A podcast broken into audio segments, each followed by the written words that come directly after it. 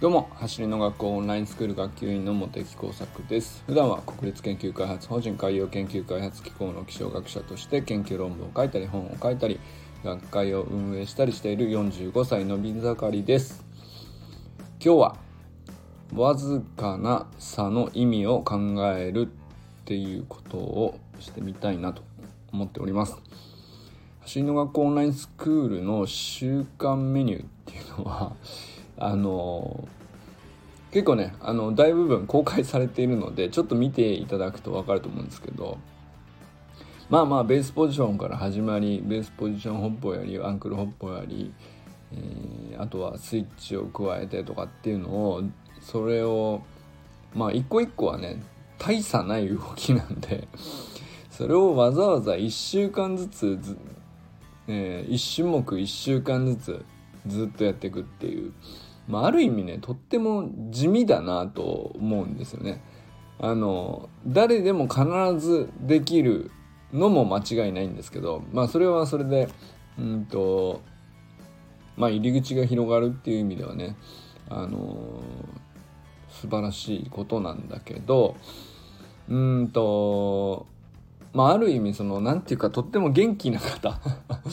あのもうバリバリやってる方とかどんどんその今伸び盛り体力がどんどん有り余ってるみたいな。人にとってはうんとちょっとね地味すぎて物足りないって思う人は結構多いんじゃないかなって思ったりします。僕はちょうど良かったです。めちゃくちゃ運動不足で全然体動かなかったしそもそも思いっきり走れないみたいな思いっきり走るだけで絶対怪我するみたいな感じだったんで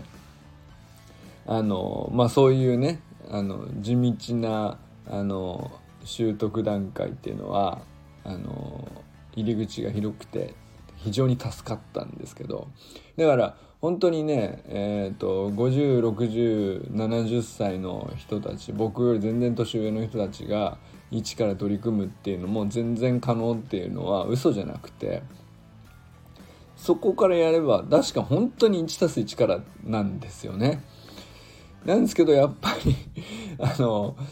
フィジカルがちゃんとしてる人とかっていうのは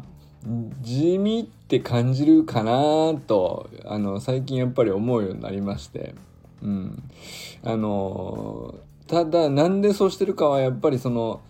うんと種目だけを捉えてるとやっぱり地味ってなっちゃうと思うんですけどやっぱりその意味を考えるとあの面白さとか継続するモチベーションが湧きやすいかなと思ったんでなんかそこをちょっとね改めてね考えてみたいなと思っております。ちょっと長くなあの前置きが長くなっちゃいましたけどじゃいつも通りですねレーサーズ奨学金制度クラウドファンディングの進捗を確認しておきます。11月17日ですけどえっ、ー、と、155万2100円達成率514%まで来ました。すごいですね、これ。本当に、なんだろう。あの、ネクストゴールを超えてからまだぐいぐい伸びていますね。支援者数が67人。いよいよね、あと1日半ぐらいですか。というところまで来ました。本当にありがとうございます。あの引き続きね最後までもうね30時間とかそんなもんですけどよろしくお願いします。走り切りましょう。ということで、えー、今日の本題なんですけど、まあ、わずかな差の意味をね考えてみたいなと、えー、思います。これはまあ橋の学校オンラインスクールの週間メニューがあのわずかな差をちょっとずつ加えるということで種目が構成されてるっていうことをあの念頭にしてますけどでもなんだろうなやっぱりこれはどういうことにおいても考えられることかなっていうのもあんのかなと思ったりしてまあそういうテーマです。んで えっとですねまあちょっと冒頭も言ったんですけどまあ、めちゃくちゃ細かく習得段階が分解されているんですよ。走りの学校オンラインスクールの週間メニューっていうのは。だから必ず誰にでも取り組めるんですね。ちっちゃい子でも取り組めるし、えー、年がだいぶいってフィジカルが弱っていても取り組める。ですけどじゃあまあ現役バリバリですと。なんだあのまああるいはねその今ますますほっといてもどんどん足が速くなっているんだけどライバルも伸びているからそれに負けたくないとか、まあ、そういう人からするとうーんと多分ですけど僕ちょっともうあのその頃の感覚を正確に理解できていないかもしれないけど多分ですけどもどかしいんじゃないかなと思うんですよね。あの1週間ベースポジションをみっちりやるっていうのはあの入学したらねまずそれをやるわけですけどあのせっかくオンラインスクール入ったのにまずこれなのってなるのかなやっぱりなるのかもしれないなと思ったんですよ。でじゃあまあまあベースポジションは大事だっていうことで分かりましてやりますよからね2週間目ってなったらアンクルホップ飛ぶだけですっていうねでアンクルホップまあまあまあこれもなんか大事そうだしみんなその走りの学校オンラインあの YouTube チャンネルとかもね戸川君がやってたりするからうん。まあこれも大事なんでしょうと。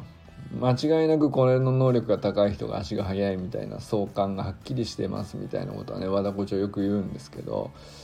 じゃあまあその次何かったらって言ったらベースポジションをの姿勢を取ったまんま今度片足でホップするっていうことがありで今度は右と左をスイッチさせるっていう動きになってってこれで1ヶ月かけるわけです。でまあなかなか長い1ヶ月だろうなとよく考えたら今振り返るとね、えー、思います僕はね最初の1ヶ月めちゃくちゃ楽しかったですけどもそもそも自分が片足で立つのにめちゃくちゃフラフラするような状態だったのであのアンクルホップも膝がガクガクに曲がってたしあのいや1ヶ月というかまあまあそれぞれの種目を1週間やると1週間やった分だけあのはっきり、うんと、ちゃんと鍛えられてるなというかできるようになっていくんですよね。でまああのある程度できるっていうところに1週間でいけるだけでそれで終わりでは決してないんですけどもあのちゃんと安定して動きが身についていったところで次のステップを踏むっていう、まあ、その連続になっていることが僕にとってはめちゃくちゃ合っていたんですよ。まあ、それは僕のフィジカルが弱かったからっていうのはあると思うんですけどでもねこれは強くてもすげえ大事じゃねえかなって思うんですよね。これ本当に1年半ずっといろんな方々見てきてまあ大会された方もいらっしゃいますけどいろんな理由で。えー、継続できなかったとか、まあ、怪我されたとかっていう理由もあるんですけど、まあ、まあそれ総勢含めたら、えーと、今現在250人のメンバーがいるけど辞められた方もまあまあいるからどうなんだろうな。400人ぐらいいるんじゃないですかね。全部で。えー、でもまあ辞められた方も練習会にあの参加されたりとか。まあまあそのオンラインスクールっていう形で続けなくても話もいいとは思うので、えー、まあいろんな形で、えー、合ったやり方で走りはね速くしていけいくっていう目的さえ達成できればいいと思うので別に全然いいと思うんですけどあの、やっぱりね あの400人ぐらいは僕も見ているのである程度その傾向としてあの確からしいなって思うことなんですよね。で俺は本当に絶対に忘れてほしくないなっていつも思うのが順序を守って積み上げるってことなんですよ。あのこれが順序を例えばですねえっ、とスタートダッシュを早くしたいからと言って3ヶ月目ぐらいのメニューを先にやってしまうとかあのそれはあのまあまあ悪くはないんですよやらないより絶対いいと思いますけどうんとであるいはねそのフィジカルが強い人に関してはある程度手応えつかめるかもしれないですね。なんですけどうんとやっぱり長い目で見たら順序を守っていた方がトータルの伸び率は高いんじゃないかなっていうのが僕の考えですね。これはまあでも僕の考えというよりかは和田校長もいつも言ってるっていうことでもあるし僕もそれ納得してしてますっていう話でもあります。でもう一つはあとは焦って積みすぎないっていう積み上げることは大事なんだけど焦って積みすぎないっていう。まあだからオーバートレーニングだけは絶対にしないっていうこの2つですね。順序を守って積み上げると焦って積みすぎないっていう。この2点は絶対だなというふうに僕は思っています。でこれはだからその全体の傾向としてやっぱりうまくいく人のうんとうん言ってるなすごい成果出てるなってまあ本当に素晴らしいなって思う人は大概ここをクリアしてるというか僕はやっぱりなんかそこは確からしいんじゃないかなと。だから、えーと、和田校長がいつも言ってるっていうことをまあ僕は単純に信じていたけど、うんとまあそのその何ていうか根拠は僕にはね特になかったんですけど、まあ、今でこそ400人ぐらい見てきたからやっぱりそうだなって 思うっていう話ですね。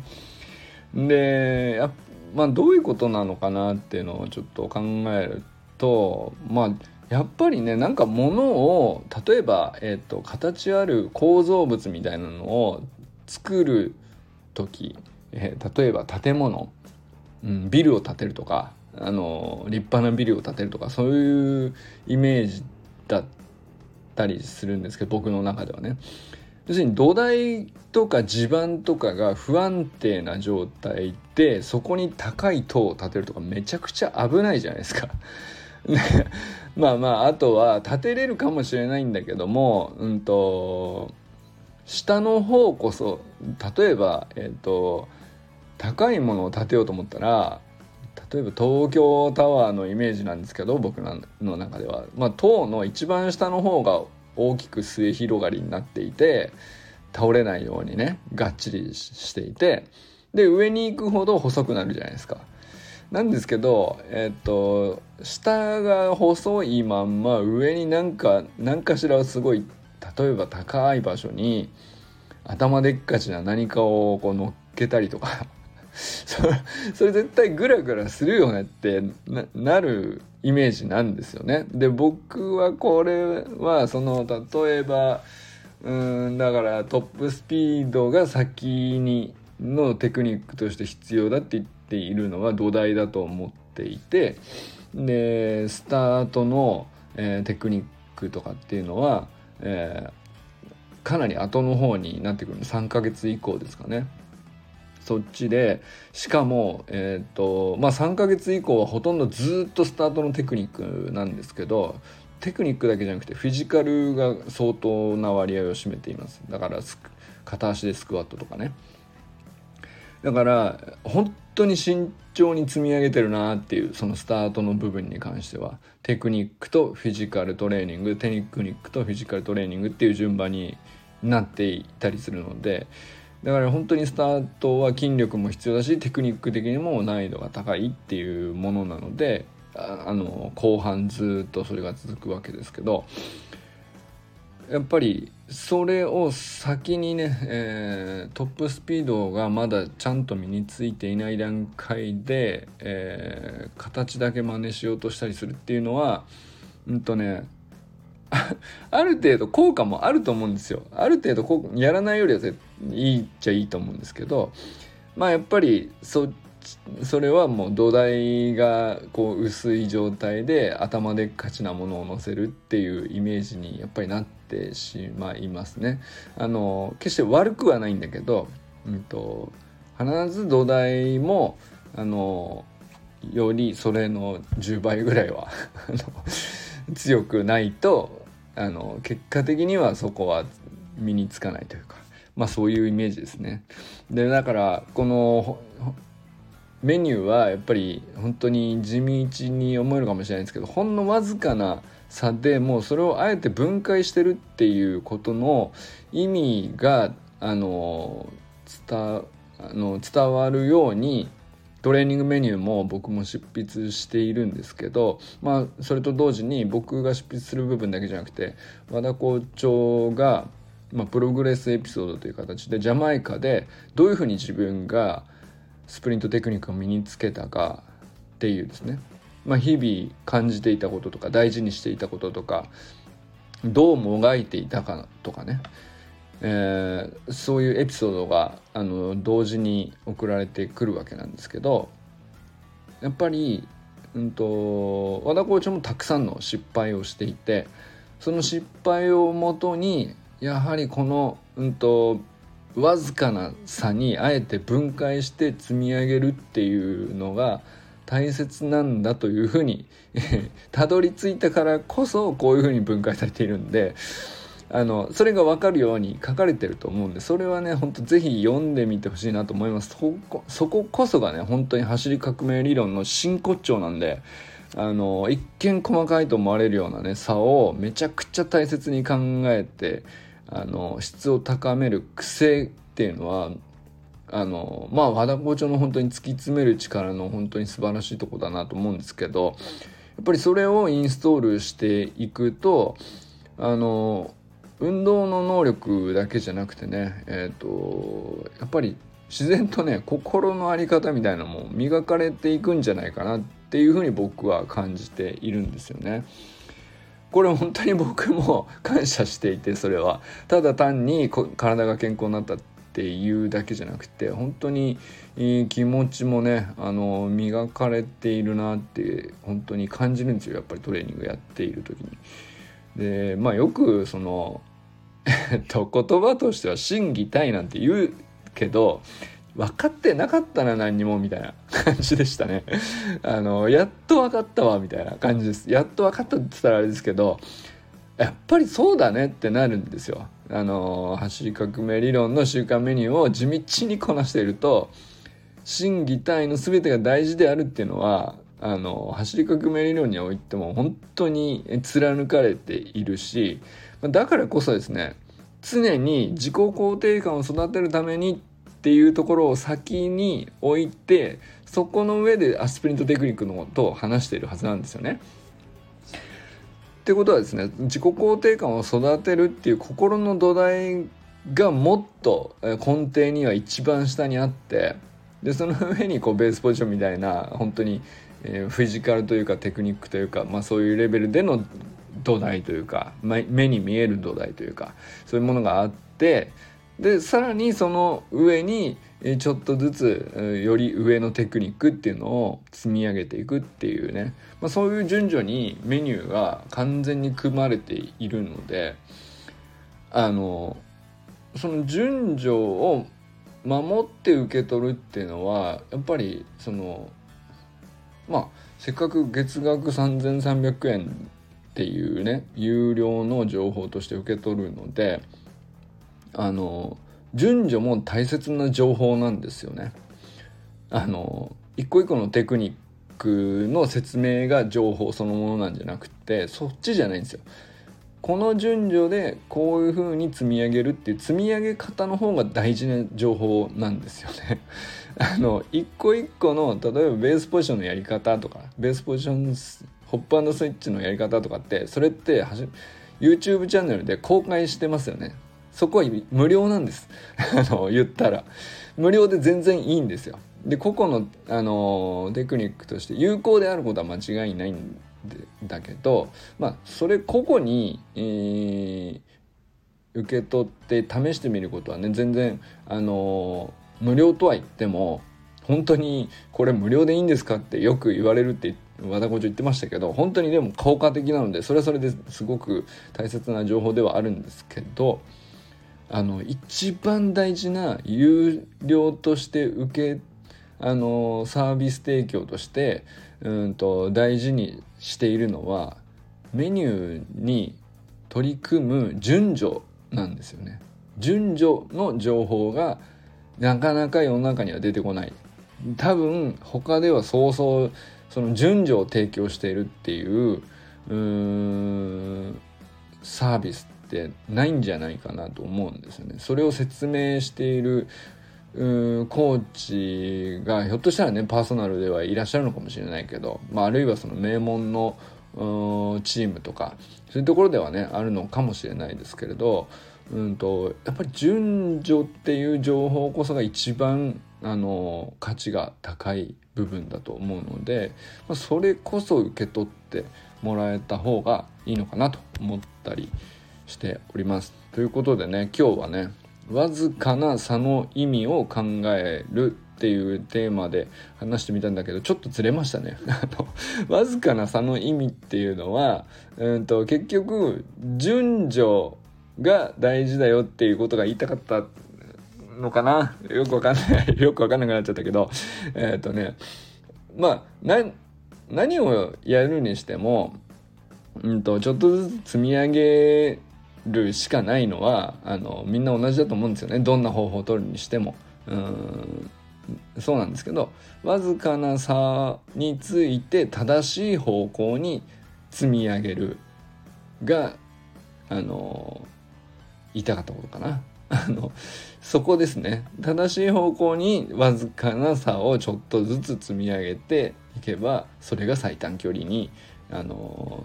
なってると。で順序を間違ってわずかな差を例えば足してしまうとうんとうち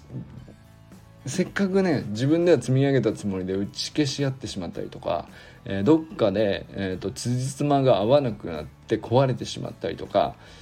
例えば体のバランスが悪くなっちゃうとかね怪我しやすくなってしまうとかっていうことが、まあ、結局そういうことなのかなっていうふうに思ったりしております。ということでこれからも最高のスプリントライフを楽しんでいきましょう。バマス。